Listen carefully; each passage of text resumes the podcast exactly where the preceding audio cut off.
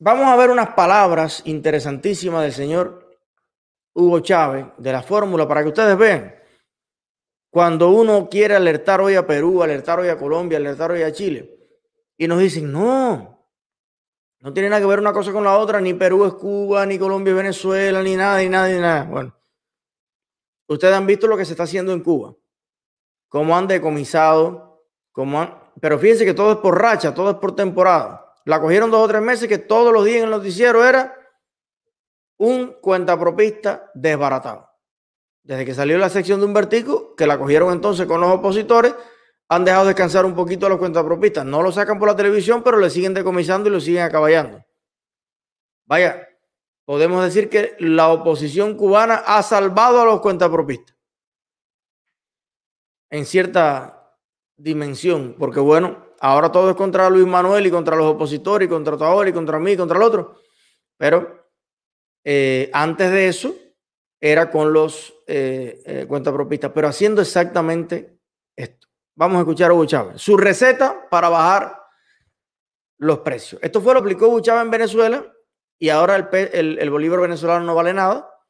Los precios están por las nubes y el peor de las consecuencias, no hay productos, no hay nada. Y siempre se llega ahí por el mismo camino. Escuchen. Haremos este anuncio. No, todavía no lo voy a hacer porque estoy, estamos estudiando producto por producto, costo por costo, Vamos a tomar la decisión y pronto anunciaremos los precios justos de todos esos productos. Y van a ir para abajo toditos. Van a ir para abajo. Van a ir para abajo. Ahora, por ahí yo estaba oyendo hace poco a un empresario de esto, ¿no? De algunas empresas de estas. Que no, que eso no se puede aceptar. Bueno, compadre, está bien. El que no lo acepte, dígalo de una vez. Si no lo acepta, nacionalizamos la empresa, más nada, se la entregamos a los trabajadores. Se la entregamos a los trabajadores y al pueblo. Pueblo. Y tú vas a ver que seguiremos bajando los costos. No tenemos problema. Mire usted. Esa fue la misma receta de Fidel Castro. Él quería regalar lo que no era de él lo que no le había costado una hora de trabajo, ni de sacrificio, ni un peso, las empresas, las fincas, la agricultura, los comercios, los restaurantes, todo lo que alguien creó, desarrolló y lo mantuvo por dos o tres generaciones, y que era un orgullo familiar hacerlo, bueno, pues llegó Fidel, se adueñó de Cuba completa y él quería decir cuánto valía un bloque de hielo, cuánto tenía que valer una Coca-Cola, cuánto valía un turrón de maní, cuánto valía un huevo, una libre carne totalmente desconectado de las leyes naturales de la economía, de las leyes del libre mercado y también las leyes emocionales de la economía, que son muy importantes. Están las leyes matemáticas, pero están las leyes emocionales de la economía, la incentivación y la desmotivación y los efectos que produce. Y el miedo, el efecto de desconfianza, que al final termina en un efecto miseria, porque nadie invierte, nadie eh, está dispuesto a arriesgar su capital y su vida en un proyecto que algún socotroco como este te lo puede quitar. Simplemente porque manipula y convence a una mayoría de ponerlo en un puesto público que debiera servir a todos los venezolanos, al rico, al pobre, al medio, todo el mundo. Sin embargo, los tipos llegan ahí a desbaratar la matriz productiva nacional. Sin embargo, Después que Hugo Chávez destruyó literalmente la economía venezolana, siendo una economía de las más prósperas del hemisferio, y ha dejado el país en una profunda miseria que ha seguido destruyendo Nicolás Maduro. Fíjese usted que la hija de Chávez, la hija del líder de los pobres, los humildes y el proletariado, la que odia a la, oligarquía, a los pitiyanquis, a los empresarios miamenses que hay que expropiar porque ser rico es malo. Bueno, hoy por hoy la hija de Hugo Chávez es la mujer más rica de Venezuela. Vamos a ver este material. A todo el mundo le gusta vivir bien y no tiene nada de malo, pero lo que molesta es la incoherencia. Mientras Fidel Castro se pasó toda su vida criticando a los ricos, a la oligarquía y ese sistema de vida, hizo una gran fortuna que hoy día disfruta su hijo Antonio en lujosísimos yates en las costas de Grecia y Turquía. Y mientras que en Venezuela, un país que se ha empobrecido tanto con lo rico que era, que ahora la gente ya no tiene ni qué comer y están recurriendo a medicinas de veterinaria, porque no hay medicinas, escasean, entonces tienen que tomar medicinas de animales, ¿se imaginan? Bueno, y mientras tanto, la hija de Chávez, Gabriela Chávez, con más de 4 mil millones de dólares, se ha convertido en la persona más rica de Venezuela. Según un artículo publicado por Diario Las Américas de Estados Unidos, María Gabriela Chávez, la hija del fallecido presidente Hugo Chávez, tendría una fortuna de más de 4 mil millones de dólares en sus cuentas bancarias de Andorra y Estados Unidos. Esto la convertiría en la mujer más rica de Venezuela. La fortuna que posee la heroína en bancos de Andorra y Estados Unidos es una completa antítesis a la doctrina socialista que su padre impuso y a la cruda realidad que vive el pueblo venezolano.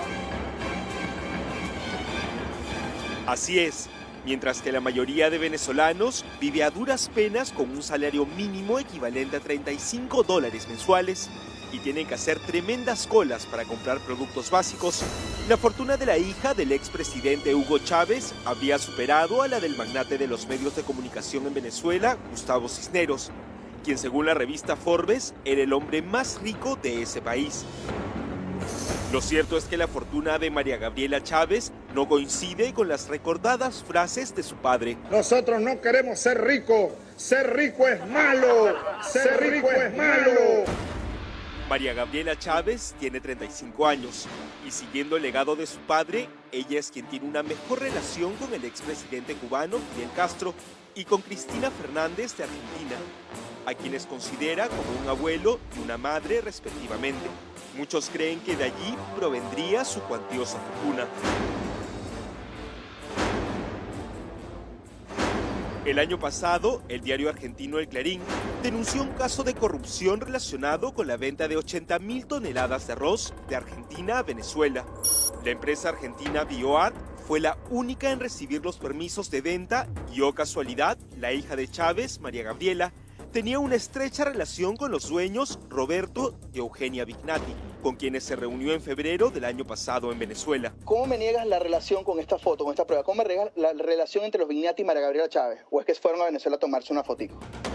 Lo cierto es que las 80 mil toneladas de arroz fueron vendidas a Venezuela con un sobreprecio de 200 dólares por tonelada, es decir, 16 millones de dólares pagados de más que habrían ido a pasar a las cuentas de la hija de Chávez, según el diario El Clarín. Después del escándalo, María Gabriela Chávez fue nombrada como embajadora alterna de Venezuela ante la Organización de Naciones Unidas, cargo que le dio inmunidad, razón por la cual hasta la fecha no ha respondido a la denuncia. Mientras ella tiene dinero de sobra y puede darse el lujo de comprarse ropa de exclusivas marcas, en los supermercados de su país la gente se desespera por conseguir alimentos. Una humillación. Miren, lo tienen como ganado. Chicos, mira. ¿Tiene número? Sí. Como vacas. Pero María Gabriela Chávez no es la única hija del expresidente a quien se le ha visto rodeada de lujos. Hace unos años, su hermana menor Rosinés causó polémica cuando posó con un abanico de dólares. Eso sin mencionar que la prensa descubrió que su otra hermana, Rosa Virginia, viajaba a bordo del jet privado de la familia acompañada de sus amistades. Entonces hay un doble discurso, ¿no? Un discurso que, habla de la, de la sensibilidad social, pero aquí ha, nacido bajo la sombra de la revolución unos altos jerarcas. Actualmente, la familia de Chávez vive en la residencia presidencial conocida como La Casona. Las hijas disfrutan gratuitamente de todas las comodidades. Viajan en el avión presidencial, cuentan con choferes y cocineros a su disposición, así como seguridad las 24 horas del día lujos subvencionados por el Estado. La familia de Hugo Chávez tiene que entender que su presencia allí era circunstancial mientras estaba vivo el presidente de la República. Pero las hijas de Chávez no son las únicas que viven de manera opuesta a los lineamientos socialistas de su padre.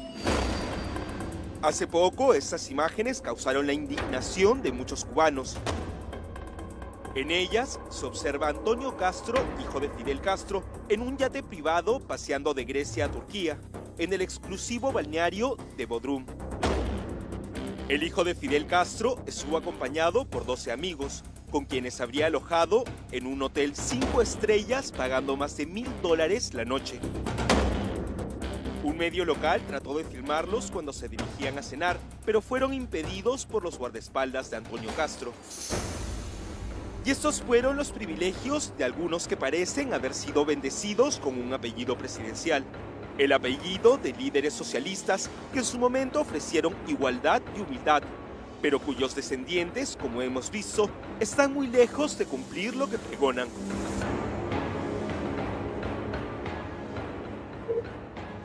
Bueno, y ellos mismos estuvieron muy lejos de cumplir lo que pregonaban, porque esa fortuna definitivamente viene de todo lo que robaron mientras que estaban en el gobierno, impidiéndole a los empresarios de sus países el derecho de trabajar y producir, porque en esos sistemas producir honestamente con trabajo es malo, como dice Chávez, ser rico es malo. Para los otros, para ellos no.